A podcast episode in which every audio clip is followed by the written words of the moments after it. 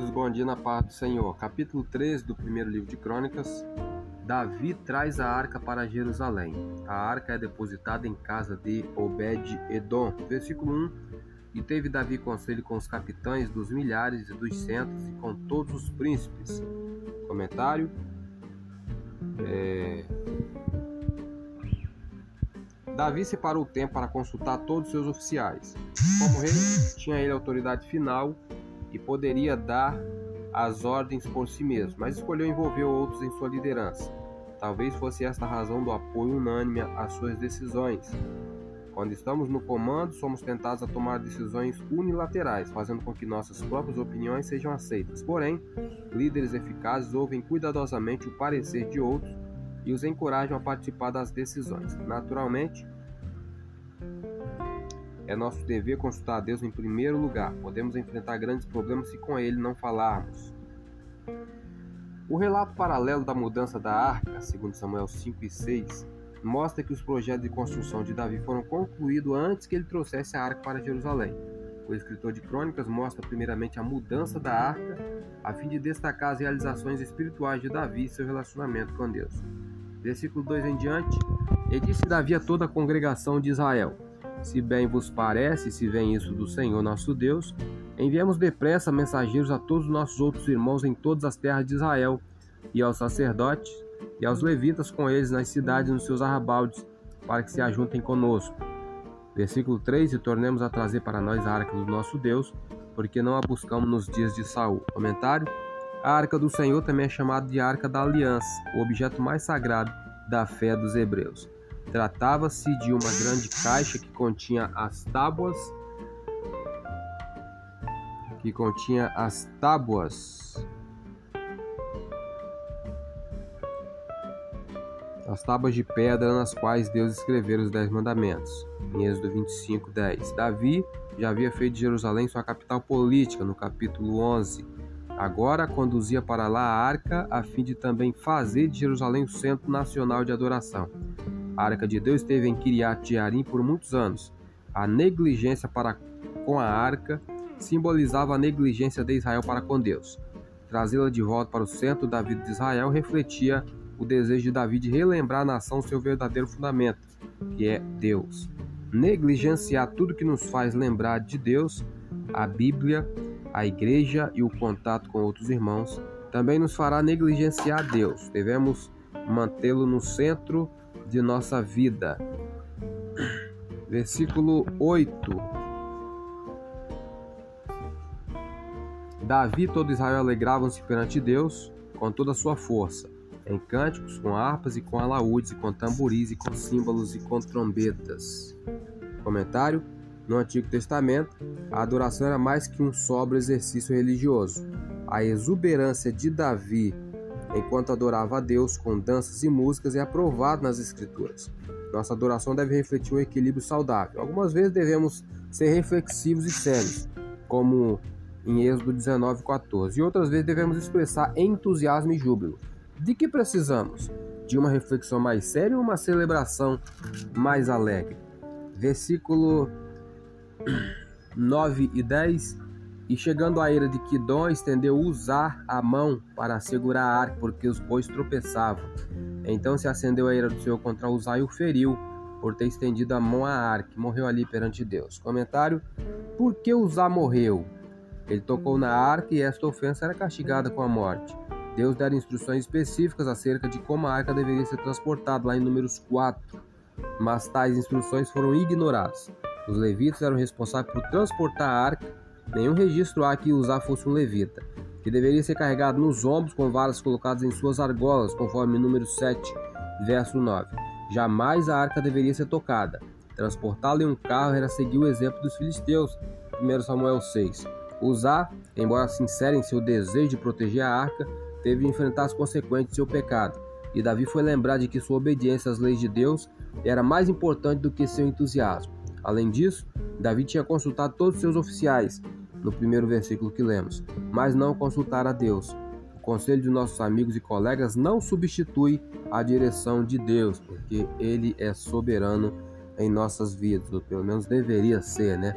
Versículo 11: E Davi se encheu de tristeza de que o Senhor houvesse aberto brecha em Uzá, pelo que chamou aquele lugar Pérez Uzá até o dia de hoje. Comentário: Davi estava triste com Deus e consigo mesmo.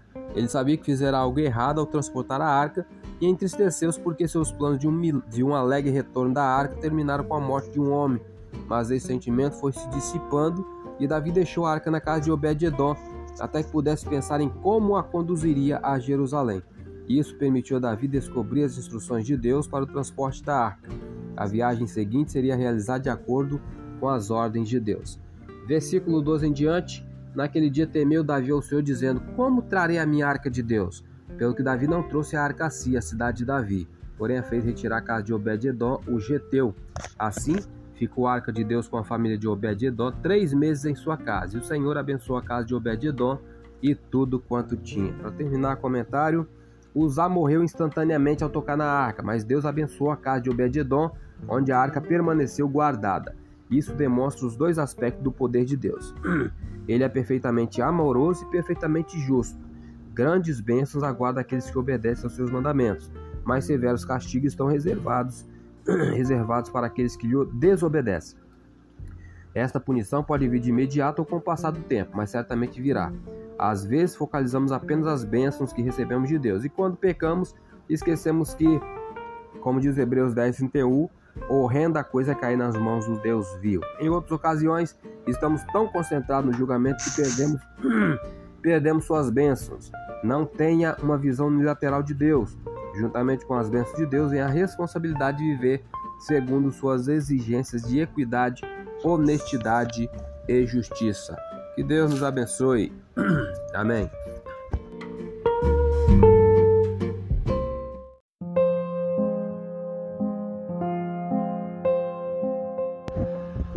Queridos, bom dia na paz do Senhor. Primeiro livro de Crônicas, capítulo 14. Davi faz aliança com Irão. Versículo 1 em diante, capítulo bastante curto, né? Então Irão, rei de Tiro, mandou mensageiros a Davi e madeira de cedro, e pedreiros e carpinteiros para lhe edificar uma casa. E entendeu Davi que o Senhor tinha confirmado o rei sobre Israel, porque o seu reino se tinha muito exaltado por amor do seu povo Israel. Comentário do versículo 2. Deus concedeu honra e sucesso a Davi, não simplesmente para seu proveito pessoal, Davi percebeu que Deus o fizera prosperar por uma razão especial, que foi por amor a seu povo. Frequentemente somos tentados a usar nossa posição ou nossas posses apenas para o nosso próprio bem. Mas devemos lembrar que Deus nos colocou onde estamos e nos deu o que temos para que possamos encorajar outros e ajudar os que têm necessidade. Versículo 3: E Davi tomou ainda mais mulheres em Jerusalém e gerou Davi ainda mais filhos e filhas. Comentário: Acumular esposas e concubinas em um harém era o costume da época, em meio à realeza do Oriente Médio. Este, porém, não era o ideal de Deus, conforme diz Gênesis 2, 24.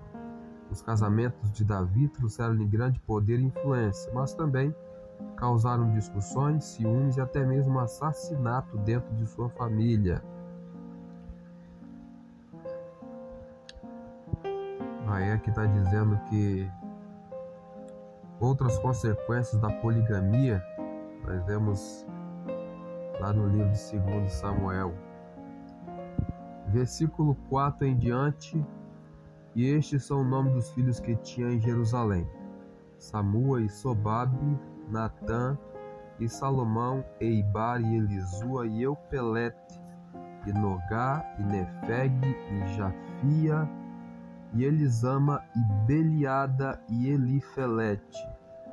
Ouvindo, pois, os filisteus que Davi havia sido ungido rei sobre todo o Israel, todos os filisteus subiram em busca de Davi, que ouvindo Davi logo saiu contra eles. E vindo os filisteus se estenderam pelo vale dos Refaíns. Versículo 10. Então consultou Davi a Deus, dizendo: Subirei contra os filisteus nas minhas mãos os entregarás? E o Senhor lhe disse: Sobe, porque os entregarei nas tuas mãos. Comentário: Antes de ir à batalha, Davi orou a Deus pedindo sua presença e direção. Com frequência, esperamos a chegada dos momentos de apuro para então nos voltarmos a Deus. Até lá, as consequências de nossas ações já se manifestaram. Será que pedimos a ajuda de Deus apenas como um desesperado e último recurso? É nosso dever consultá-lo primeiro. Como Davi, podemos receber grande ajuda e evitar uma série de dificuldades. Versículo 11 em diante. E subindo a Baal Perazim, Davi ali os feriu. E disse Davi: Por minha mão, Deus derrotou a meus inimigos como a rotura das águas, pelo que chamaram o nome daquele lugar Baal Perazim. Versículo 12: Deixaram ali seus deuses e ordenou Davi que se queimassem a fogo. Comentário: A rápida e decisiva ação de Davi contra os ídolos ajudou a unificar seu reino e levar o povo a adorar o Deus verdadeiro. Ele estava obedecendo à lei, lá de Deuteronômio 7,5, que diz: Derrubarei os seus altares, quebrareis as suas estátuas, cortarei os seus bosques e queimareis a fogo as suas imagens de escultura. A maioria dos sucessores de Davi fracassou em destruir os ídolos, o que levou Israel a uma incrível corrupção moral. Muitas vezes, soldados quiseram guardar recordações da batalha, conforme lá em 2 Samuel 5:21 mostra que alguns dos homens guardaram os ídolos, mas Davi pediu-lhes que todos fossem queimados. A única resposta correta para o pecado é livrar-se dele completamente. Você ou nós não podemos ser um seguidor de Deus enquanto mantemos preso a parte de nossa vida em que Deus não é o centro de nossos pensamentos e ações.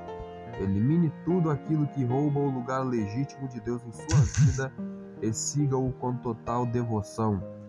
Versículo 13 em diante, para terminar. Porém, os filisteus tornaram e estenderam pelo vale.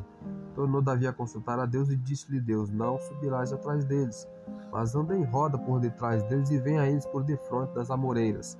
E há de ser que, ouvindo tu, ouvindo tu um ruído de andadura pelas copas das amoreiras, então saia peleja, porque Deus haverá saído diante de ti a ferir o exército dos filisteus.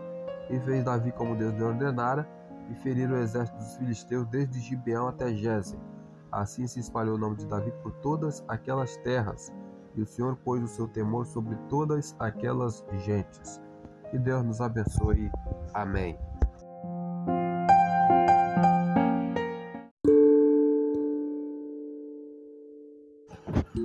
Queridos, bom dia na paz do Senhor. Leitura da revista da Escola Dominical, lição de número 11, que tem como título Missões e a Igreja Perseguida. Textuário 2 Timóteo 3,12 nos diz: E também todos os que piamente querem viver em Cristo Jesus padecerão perseguições. Verdade prática, precisamos aprender com os cristãos perseguidos aspectos da fé cristã que só eles conhecem devido à natureza da opressão que eles experimentam. Leitura diária de hoje, quarta-feira. É preciso se sensibilizar pela igreja perseguida. Hebreus 13, 3 nos diz: Lembrai-vos dos presos como se estivesseis presos com eles, e dos maltratados como sendo o vós mesmos também no porto. A palavra-chave dessa lição é perseguição. Lemos todo o tópico 1. Temos aqui o auxílio vida cristã, falando sobre o martírio de Estevão. As palavras de Estevão diante do Sinédrio, isto é, o conselho religioso do governo dos judeus, é uma defesa da mensagem e da fé pregada por Cristo, pelos seus primeiros discípulos e pelos líderes da igreja primitiva Estevão é um antepassado e um exemplo de todos que defendem a verdadeira fé bíblica, daqueles que se opõem ao seu ensinamento ou o distorcem. Ele também é reconhecido como o primeiro a morrer por essa razão. Jesus confirma as ações de Estevão e prova que este servo fiel estava certo por se levantar em sua honra diante de seu Pai no céu. O amor de Estevão pela verdade e a sua disposição em dar a sua vida para proteger e defender essa verdade estão em vívido contraste com aqueles que mostram pouco interesse em batalhar pela fé que uma vez foi dada aos santos, conforme diz lá em Judas, versículo 3. Este comentário foi retirado da Bíblia de Estudo Pentecostal, edição global, volume 1, edição Rio de Janeiro, CPAD 2022, página 1944. Vamos iniciar o tópico 2, que fala sobre a perseguição cristã na atualidade. Subtópico 1, em muitos lugares, ser cristão é perigoso. Para muitas pessoas no mundo atual, se converter e proclamar a fé em Jesus significa receber uma oposição sistemática, serem obrigados a abandonar a família, perder o emprego, perder os bens, bem como os direitos básicos. Infelizmente, em muitos lugares, o exílio, a prisão, a tortura, a mutilação e a morte fazem parte do contexto de vida de muitos cristãos missionários. Por isso, deveríamos ser gratos a Deus pela liberdade que desfrutamos ainda em nosso país e, ao mesmo tempo, estar vigilantes com algumas ideologias e movimentos políticos que buscam sorrateiramente enfraquecer a influência da Igreja em nome de um verniz de neutralidade religiosa.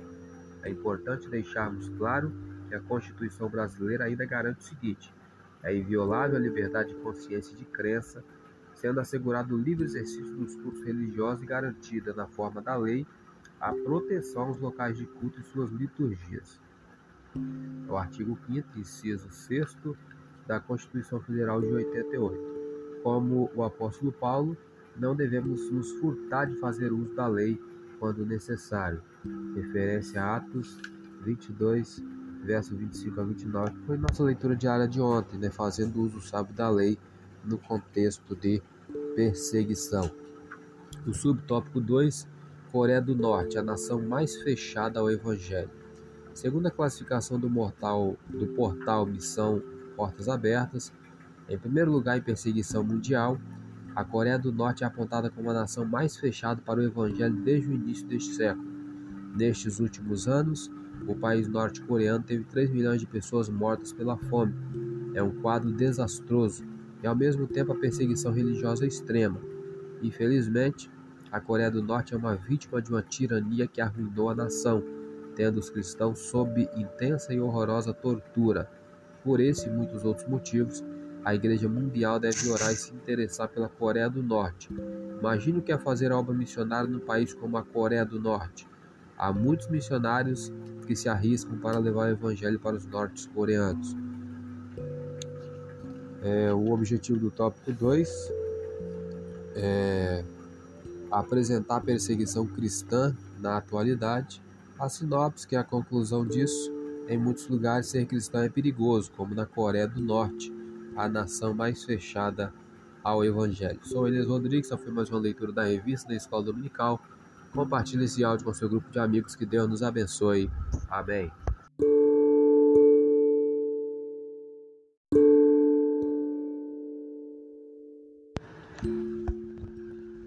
Queridos, bom dia na paz do Senhor.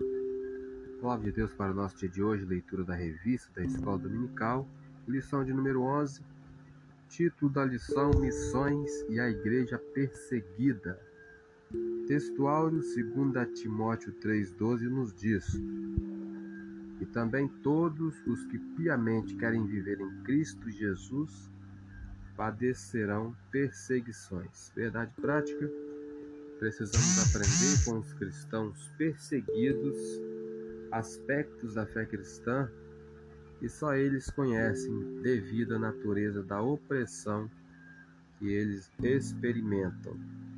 A leitura diária de hoje, quinta-feira, a oração feita por um justo pode muito em seus efeitos. Tiago 5,16 nos diz: Confessai as vossas culpas uns aos outros e orai uns pelos outros, para que sareis. A oração feita por um justo pode muito em seus efeitos. É, a palavra-chave dessa lição é perseguição. Lemos todo o tópico 1, todo o tópico 2. Agora iniciaremos o tópico 3. Como ajudar a igreja perseguida. Subtópico 1. Conhecer a gravidade da situação. Infelizmente, não é tão fácil ter acesso a informações de qualidade em relação ao contexto de perseguição cristã no mundo. Lamentavelmente, Parece que há má vontade das mídias internacionais em divulgar esse quadro de violação aos direitos fundamentais do ser humano. Por isso, precisamos tomar consciência do terror religioso que a perseguição cristã nos revela. Nesse sentido, devemos ter acesso a dados e informações sérias e objetivas. Por exemplo, sites como Sename, Missões ou Missão Portas Abertas e Voz dos Mártires prestam um excelente serviço de informação e apoio aos cristãos perseguidos. Portanto, procure conhecer a dimensão do problema e se sensibilize com ele. A referência é Hebreus 13, verso 3, que lemos ontem, né? É preciso se sensibilizar pela igreja perseguida. O subtópico 2, ore pela igreja perseguida. Devemos orar pelos cristãos perseguidos e pelos missionários desse contexto. Ora, a Bíblia nos ensina que a oração feita por um justo pode muito em seus efeitos. Acabamos de ler Tiago 5,16. Por isso, ore para que os cristãos perseguidos e os missionários que atuam nesse contexto tenham coragem e não desanimem diante das perseguições. A referência é Efésios 6, versos 19 e 20, que vamos conferir. Que por sinal é a leitura bíblica diária de amanhã. Vamos pegar o contexto, orando em todo tempo, com toda oração e súplica no Espírito, e vigiando nisso com toda perseverança e súplica por todos os santos, e por mim, para que me seja dado, no abrir da minha boca, a palavra com confiança, para fazer notório o mistério do Evangelho, pelo qual sou embaixador em cadeias, para que possa falar dele livremente, como me convém falar. Ore por proteção de suas vidas, de suas famílias e suas comunidades. Ore também pelos perseguidores, pois eles também precisam de Jesus. Vocês lembram de Paulo? Ore para que se arrependam e se convertam ao Evangelho, como ocorreu com o apóstolo Paulo. Acabei de falar, né? Subtópico 3 se envolva com a causa da igreja perseguida. Quando nos dispomos a orar pelos cristãos perseguidos, já começamos a nos envolver com a causa da igreja perseguida. Naturalmente, ficamos mais sensíveis a obedecer à voz do Espírito Santo. Pode ser que ele nos chame a atuar de maneira mais efetiva e diretiva com a causa dos crentes perseguidos. Sem dúvida, o contato com os testemunhos de cristãos que resistem em fé diante um governo opressor é muito poderoso e nos desafia a viver o Evangelho de maneira mais empenhada e compromissada. As histórias dos cristãos perseguidos revelam uma dimensão de fé ou da fé que muitos cristãos atuais, principalmente no Ocidente, desconhecem. Vamos conferir a referência bastante extensa, 2 Coríntios 11, verso 22 a 28, e por sinal também é uma referência da leitura diária de sábado. Fazer o seguinte, como o tempo já é passado, vamos deixar essa referência da leitura diária no sábado. Terminamos o tópico 3, o objetivo do tópico 3 é mostrar como podemos ajudar a igreja perseguida. A sinopse é, podemos ajudar a igreja perseguida conhecendo a situação, orando pela igreja e se envolvendo com a sua causa. Sou Elias Rodrigues, essa foi mais uma leitura da revista da Escola Dominical. Compartilhe esse áudio com seu grupo de amigos, que Deus nos abençoe. Amém.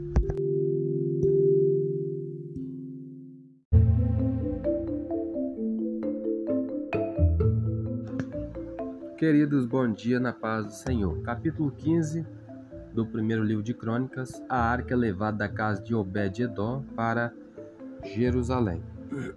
Vamos começar a partir do versículo 12. E disse-lhes: Vós sois o chefe dos pais entre os levitas, santificai-vos, vós e vossos irmãos, para que façais subir a arca do Senhor, Deus de Israel, ao lugar que lhe tenho preparado. Comentário os sacerdotes se purificaram a fim de que estivessem preparados para levar a arca. purificar significa literalmente separar, colocar à parte para propósitos sagrados, consagrar. Os sacerdotes simbolicamente se separavam do pecado e do mal. Isso era feito numa cerimônia especial na qual eles se lavavam, né? na qual eles se levavam e também as suas roupas. Se levavam aqui, está errado minha grafia, é lavavam. Conforme Números 8, versículo 5. Embora não seja exigido que executemos tais cerimônias hoje, podemos nos purificar lendo a palavra de Deus, que é o que estamos fazendo, e preparando nossos corações para participar da adoração ao Senhor. Versículo 13.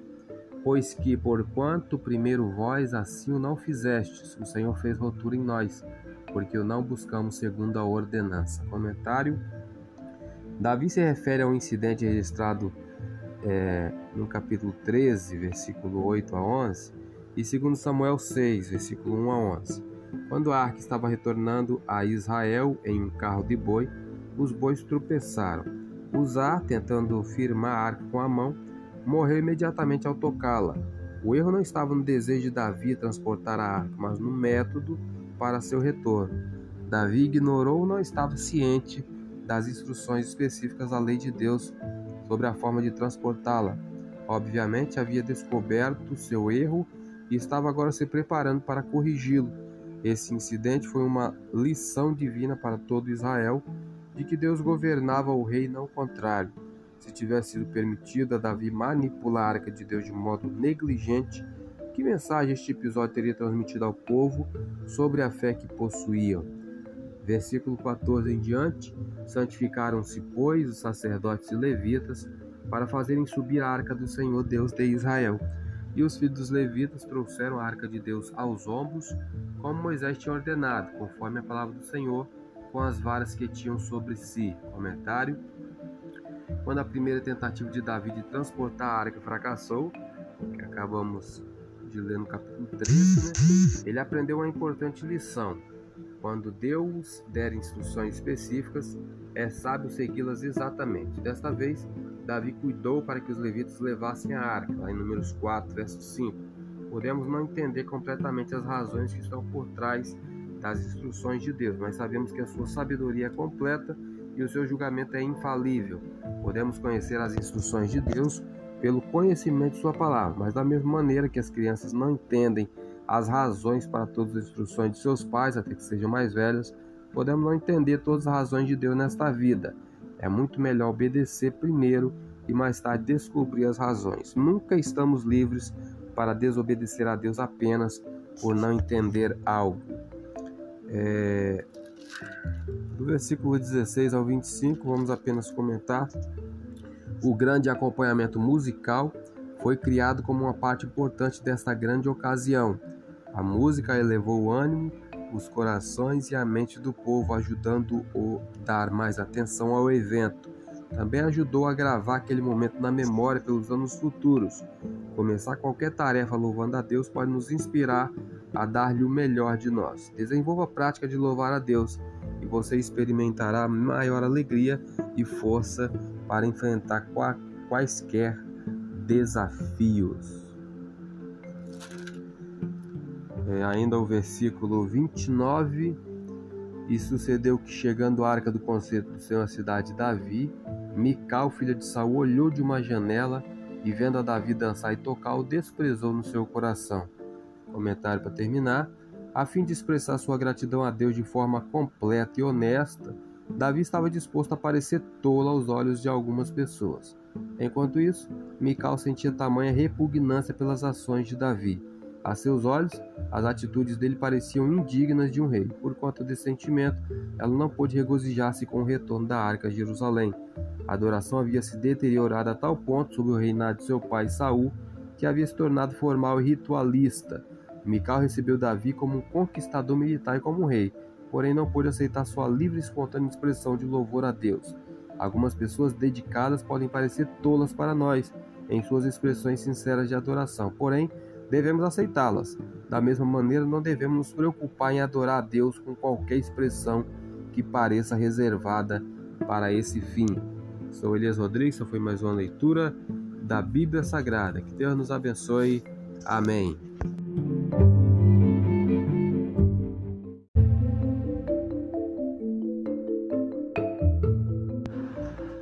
Queridos, bom dia na paz do Senhor. Leitura da revista da Escola Dominical, lição de número 11, título da lição: Missões e a Igreja Perseguida. Textuário: Também todos que piamente querem viver em Cristo Jesus padecerão perseguições. 2 Timóteo 3, verso 12.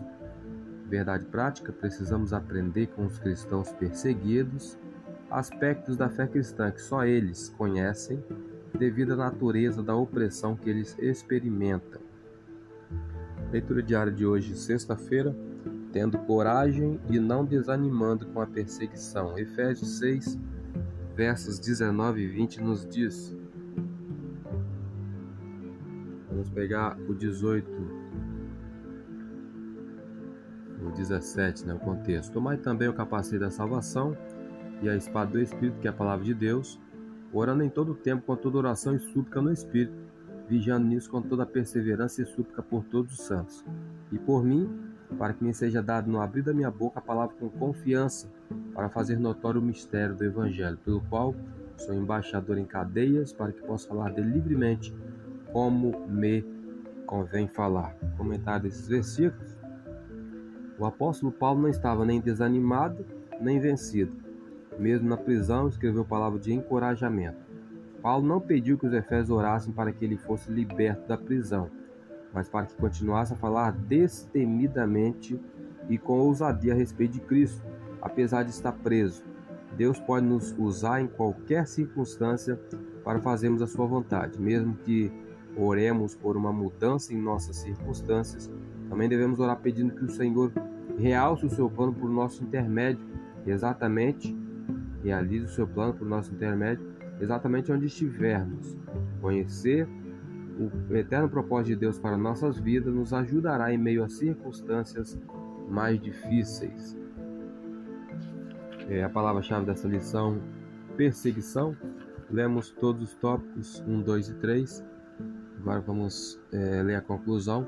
Infelizmente, há lugares em que cristãos são mortos por causa de sua fé em Jesus. Isso mesmo, em pleno século XXI, Pessoas são mortas por causa de Jesus em nome de ideologias satânicas que se sentem ameaçadas com os fundamentos da fé cristã. Oremos pelos nossos irmãos perseguidos, que Deus nos conceda a graça de ser uma igreja que se alegra em estar na presença dele, intercedendo dia após dia pela obra missionária, principalmente pela igreja perseguida. Temos algum tempo ainda, vamos revisar o conteúdo, é, que são as perguntas Número 1. Um, quem foi o primeiro mártir da igreja? A resposta: Estevão foi feito o primeiro mártir da igreja. Atos 7, versículos 59 e 60. A resposta nós encontramos aqui no tópico 1, subtópico 1, lá no finalzinho, né? Pergunta de número 2: Como podemos conceituar a perseguição? A resposta: De forma geral, Podemos conceituar perseguição como o ato de assediar, oprimir, dificultar ou negar os direitos fundamentos de ir e vir, torturar e ou executar pessoas com base em diferenças étnicas, políticas e religiosas. Essa resposta nós encontramos ela no tópico 1 também, subtópico 3, logo no início do tópico. A terceira pergunta o que a Constituição Federal nos garante sobre a liberdade de culto? Resposta: A Constituição brasileira ainda garante o seguinte: é inviolável a liberdade de consciência e de crença, sendo assegurado o livre exercício dos cultos religiosos e garantida, na forma da lei, a proteção aos locais de culto e suas liturgias. Está no artigo 5 inciso 6 da Constituição Federal de 88. Essa resposta nós encontramos no tópico 2 Subtópico 1, finalzinho do subtópico. A quarta pergunta: qual é o país mais fechado para o Evangelho? A resposta é Coreia do Norte. Resposta que se encontra no tópico 2, no subtópico 2, logo no início dele. E a última, quinta e última pergunta: Cite pelo menos uma forma de ajudar a igreja perseguida. Pediu para citar uma forma. Resposta é conhecer a gravidade da situação. Se vocês optarem por responder outra coisa, também tem outras formas. Orar pela igreja perseguida, se envolver com a causa da igreja perseguida. Sou Elias Rodrigues, essa foi mais uma leitura da revista da Escola Dominical. Compartilhe esse áudio com seu grupo de amigos, que Deus nos abençoe. Amém.